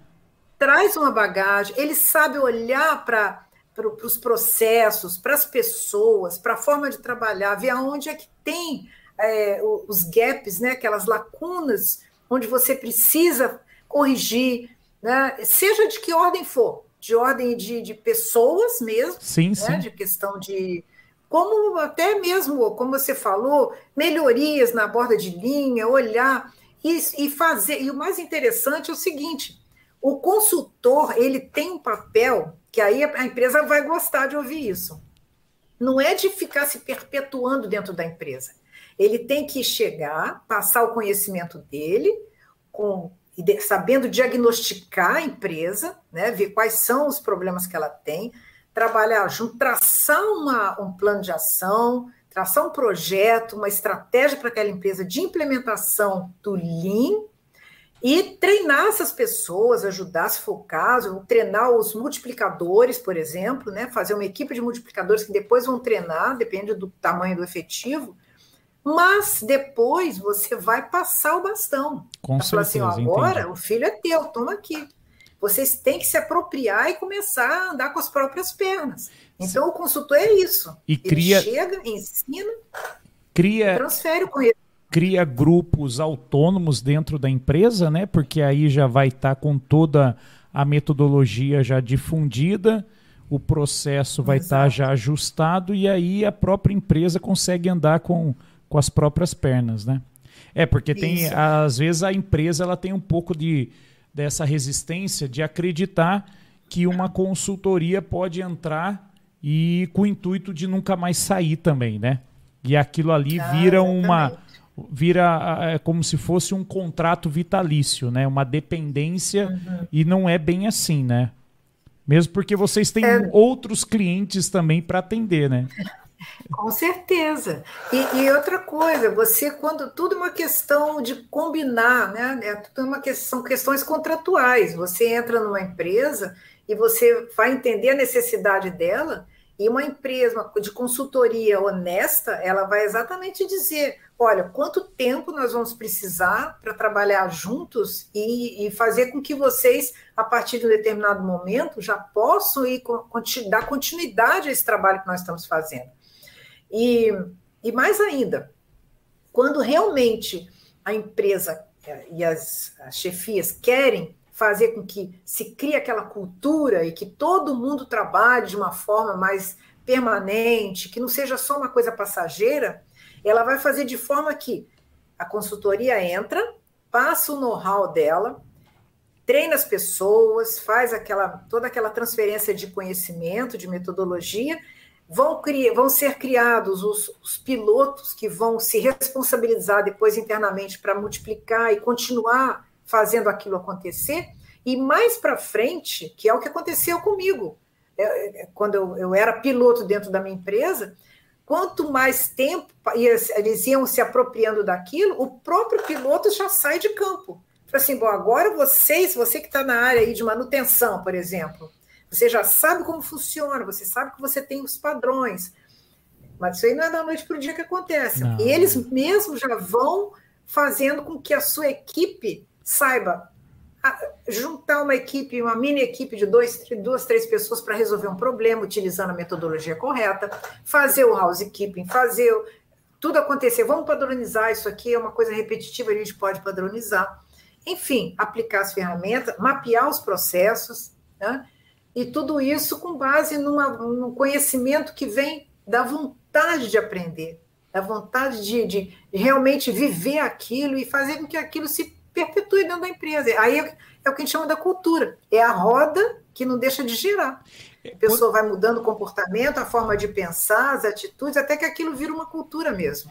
É, porque é, estimular, inclusive, né, a, a otimização do processo é, por aqueles que executam o processo. Né?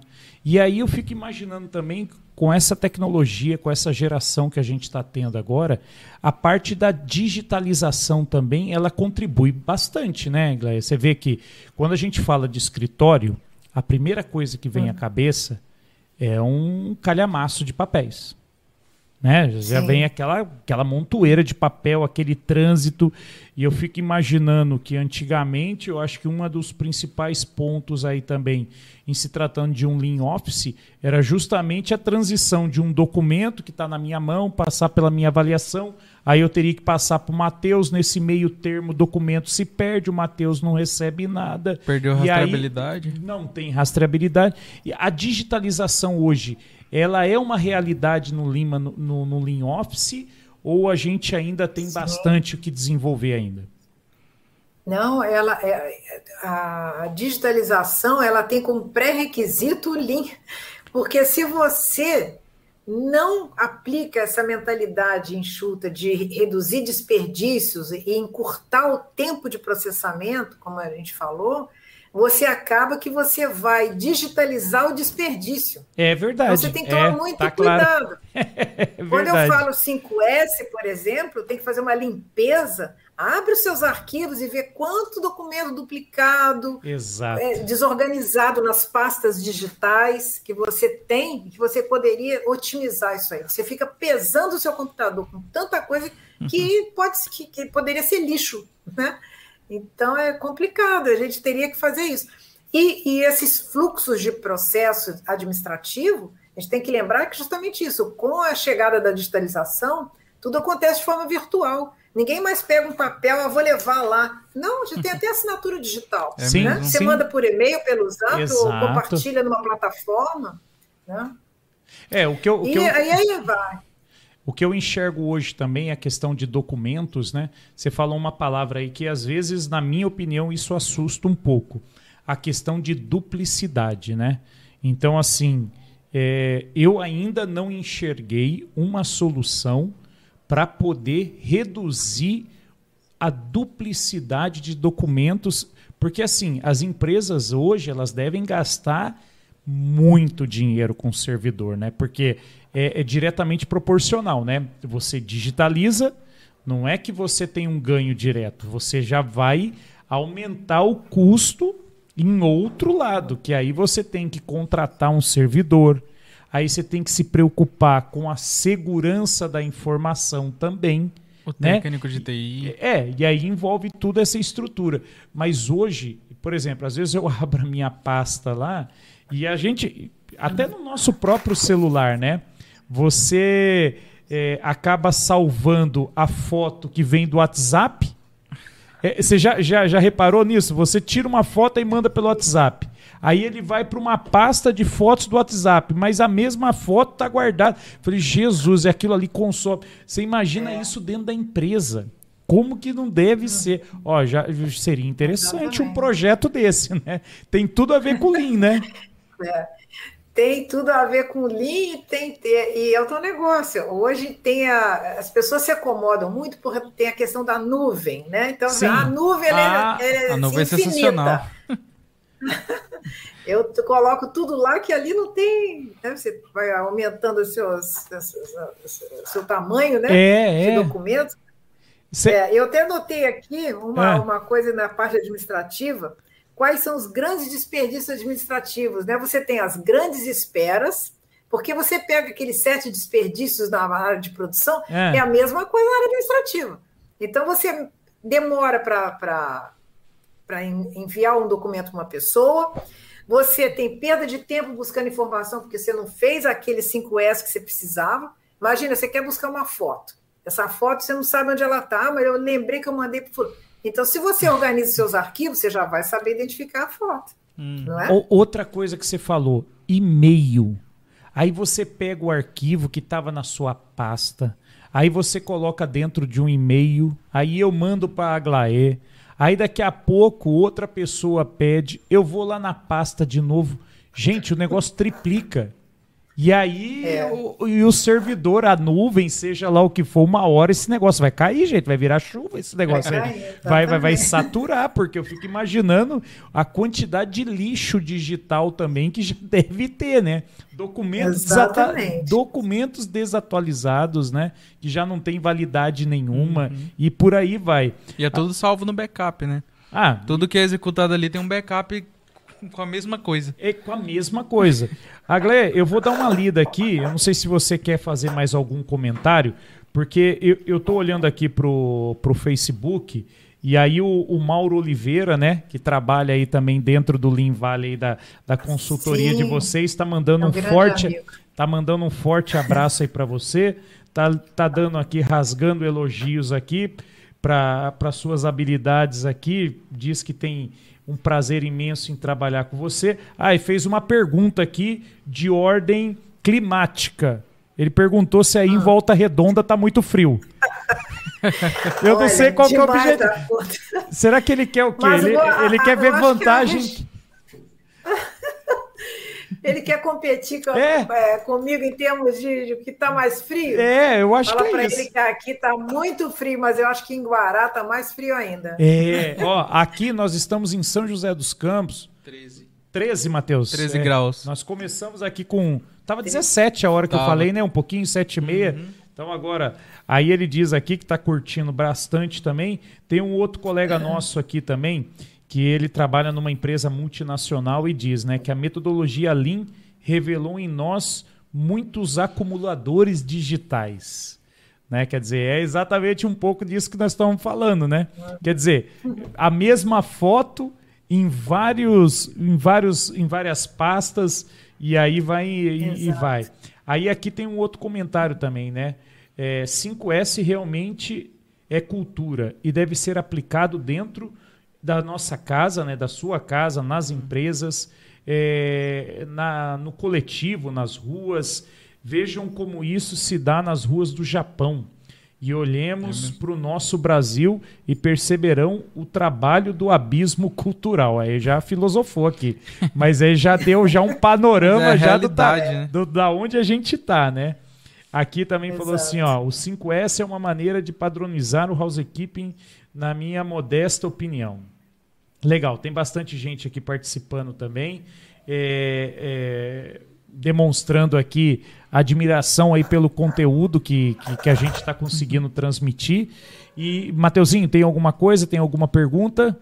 Não, só muitos abraços e considerações também, cara. Aglaê. É, é uma chuva de. Okay, é verdade, é uma chuva de, de agradecimento, de pessoas que, que, que trabalham junto. Eu queria agora que você pudesse falar um pouquinho da, da Lean Valley, né? Que é a, a, a, empresa aí que, na qual você trabalha com um grupo de profissionais também e poder divulgar um pouquinho do trabalho de vocês. Por favor.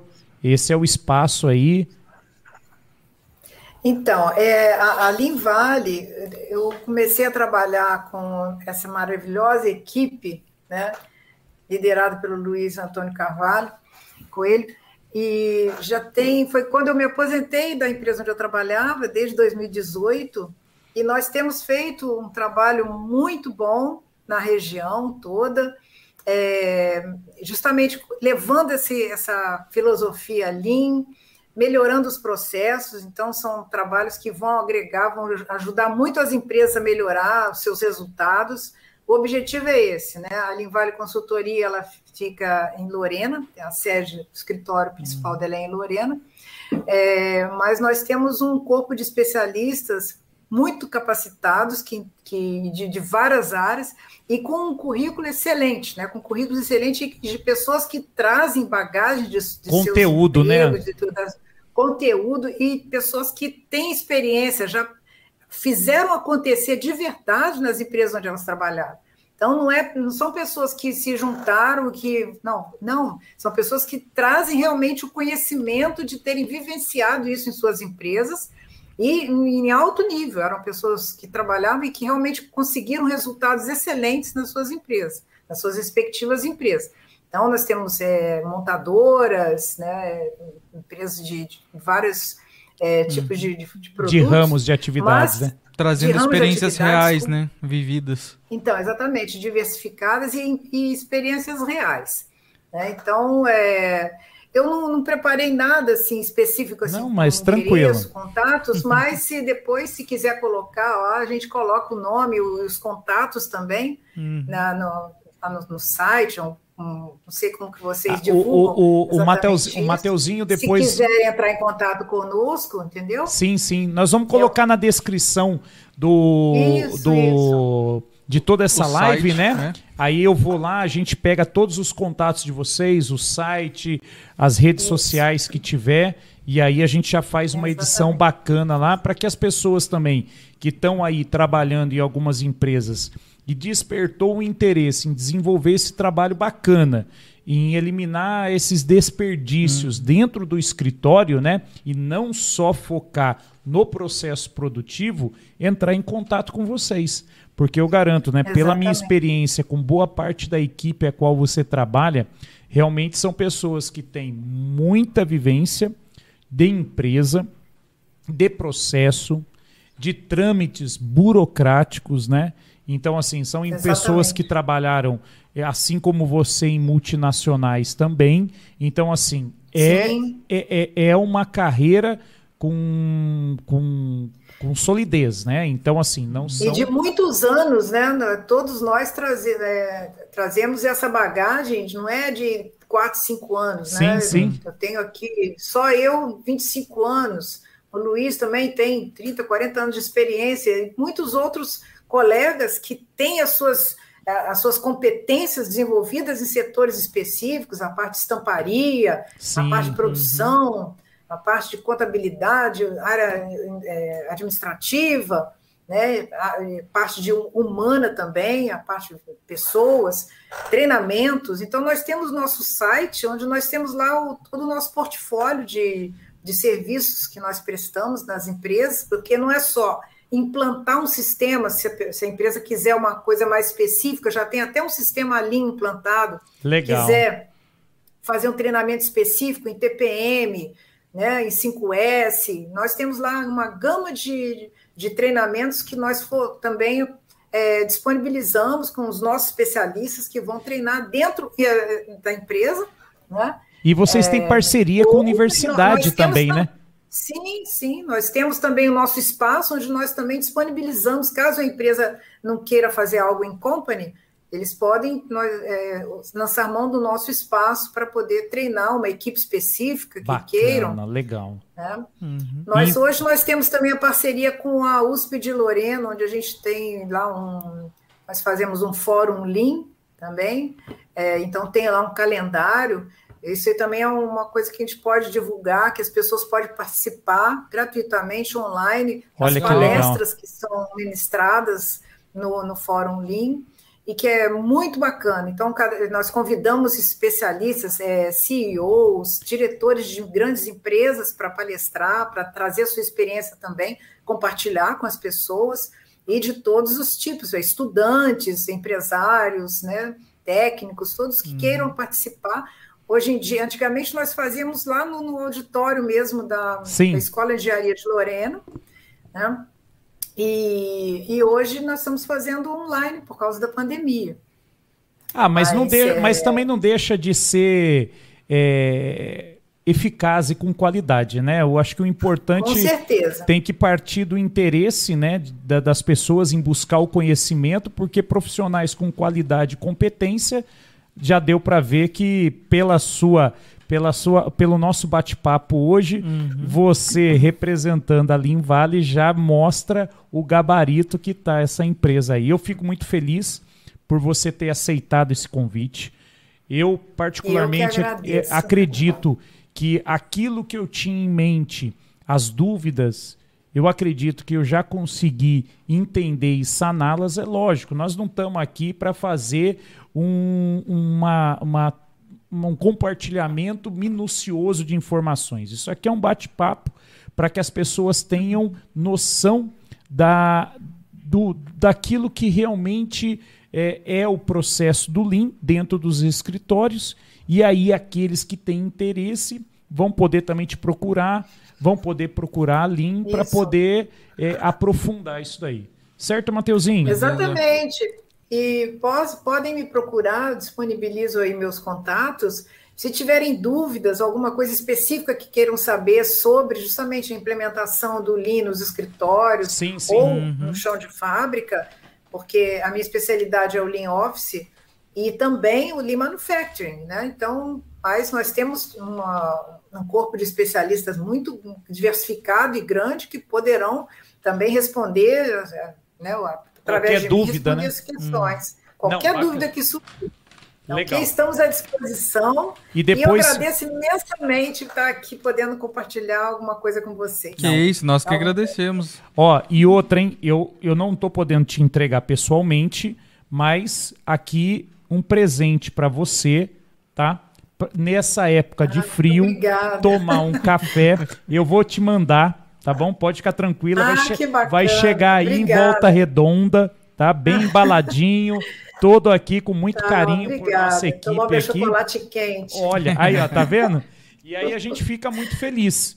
É, é uma, é uma tá maneira bom. assim da gente é, representar a nossa gratidão, porque eu acho que cada pessoa que vem aqui, né, ela tem a experiência e a oportunidade de devolver para, como dizem, né, devolver para a sociedade aquilo que os anos é, foram felizes em agregar dentro de, de cada especialidade. Né? Lógico que não veio nada é, fácil, você deve ter enfrentado, assim como você comentou, a resistência, a discriminação, né? Teve um certo preconceito com relação até mesmo de ser uma mulher introduzindo algo diferente num processo eh, que aonde é predominantemente masculino e você está aí hoje desenvolvendo um belo trabalho. Eu fico assim realmente eh, honrado aí de poder conversar contigo. E eu espero que você tenha gostado também. Olha, foi muito legal, adorei. Gostei mesmo. Aí agora tá? você fala para sua filha que está lá na França para ela poder divulgar que a mãe dela já está na, na, internet, em todas as redes aí. Olha, e poder compartilhar. Filha... Só não tem a tradução, tá? Não vai falar para ela, para ela passar para os amigos franceses dela, que aí eu já não vou conseguir fazer isso, tá bom? Vou te contar um segredo. Minha é. filha tá aqui no Brasil. Ah, ela tá aí. Ah, então pronto. Chegou semana passada, vai ficar dois meses aqui comigo, depois Jesus. ela volta. Então mas veio, eu tô aqui matando a saudade. Mas veio pra cá pra pegar Como frio. Pra pegar pra frio. Pegar frio. É como se lá não fosse mas frio. É isso que ela gosta. O pessoal lá tá morrendo de calor. é, o que ela gosta é o frio mesmo. Tá, tá adorando. Mateuzinho, tem mais alguma consideração? Eu, pessoal, eu pessoalmente, desse papo aí, cara, eu acho que eu, eu vou me aprimorar cada vez mais pra, pra melhorar esse 5S aí estudando um pouquinho e aumentar minhas experiências, expectativas da fábrica, melhorar tudo em geral. É isso aí. Gostei muito do papo. Legal. Obrigado novamente pela, pela presença em partes, né? Mas uhum. estamos juntos mesmo longe. É isso aí. Matheus, Legal, obrigada. Fico feliz de você gostar de fazer 5S, praticar o 5S e vamos aí, vamos fazer as coisas acontecerem nos nossos ambientes de trabalho, casa. Uhum. De uma maneira né? positiva, né? Maneira positiva e botar, né, reduzir o desperdício e uhum. fazer tudo ficar bem organizadinho. Botar, é consci... botar um pouco de consciência, né, nas pessoas, igual o nosso amigo comentou exatamente. aí, praticar o 5S e o Lean na rua. Em, em todos os é, lugares. Fazer na sociedade, nada impede, né? É.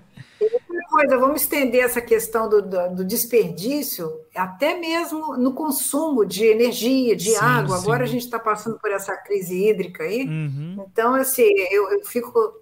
Me dói ver, às vezes, alguém desperdiçando uma mangueira ligada aí é. na calçada, assim, desperdício inútil. Então, a gente uhum. precisa fazer a nossa parte também e evitar o consumo desnecessário, né? É verdade. Aglaé, muito obrigado. Tenha uma ótima noite, um ótimo final de semana, tá muito bom? Obrigado. E o que você, você também precisar também. aí, é, eu, eu sei que você tem assim uma, uma network muito extensa de pessoas extremamente competentes, profissionais, éticas. A gente abre o espaço também do nosso podcast porque o objetivo Legal. aqui é justamente compartilhar esse conhecimento, né? Então pega aqui pessoas, né? Não é só aqui não, não é um bate-papo da Aglaé com o Clodoaldo Lagoa e com o Matheus, né? Pessoas que vão estar tá agora assistindo, já estavam aqui com a gente e aqueles que vão ter acesso nos próximos dias para justamente poder despertar um interesse, mudar a consciência, né? Então, por favor, você que tem contato também com seus amigos aí, a gente abre o espaço. Já convidei o Maurinho Oliveira para poder vir aqui. Ah, bacana. Né? Ótimo. E aí, legal. na primeira oportunidade também, ele vai vir, porque eu, particularmente, tive uma experiência muito positiva com ele. Ele, não só como profissional, tem uma relação humana excepcional. Então, assim, é uma Sim. pessoa que vai poder contribuir muito também e Com de uma certeza. maneira positiva é, transferir informações aí para gente. Tá joia? Muito bom, vai ser uma coisa muito boa. Vocês vão receber uma pessoa que eu admiro demais. Bacana. Então, Aglaê, fica mas... com Deus. Gente, tudo de bom para vocês, bom fim de semana. Igualmente. E protejam-se. É isso aí. Legal, o, obrigado. O vídeo, o vídeo vai continuar salvo no YouTube, no Facebook, para quem quiser rever. É, eu insisto nisso, compartilha para atingir mais pessoas, para vocês. É, não custa nada e para a gente vai ajudar muito a gente levar nosso conteúdo para muita gente. E é isso, Claudaldo. É isso daí. Gente, então, muito obrigado pela audiência de vocês, pela participação aí. É, um beijo para minha filhadinha, que aí já virou, Aglaê, já virou já até é, parte do processo, tá? Isso daqui, se eu não tiver aqui no processo um beijo para Cecília, ela fica chateada comigo. Ah, aí eu não posso, eu não posso, eu não posso ter esse problema com ela. E aí para tá vocês bom. que assistiram a gente, olha, muito obrigado mais uma vez. Façam a inscrição no nosso canal YouTube, Facebook, Instagram, depois o Spotify também e compartilhem, né? Talvez não seja o conteúdo que hoje seja da sua especialidade, mas que você conheça alguém dentro da sua da sua, da sua rede de, de profissional, você vai poder compartilhar e vai estar ajudando uma pessoa aí a poder expandir os horizontes dela, beleza? Aglaê, tchau, tchau, bom final de semana. Tchau, tchau. E para todos vocês bom aí, um ótimo semana. final de semana também. Valeu, Falou. tchau. Tchau, tchau, pessoal.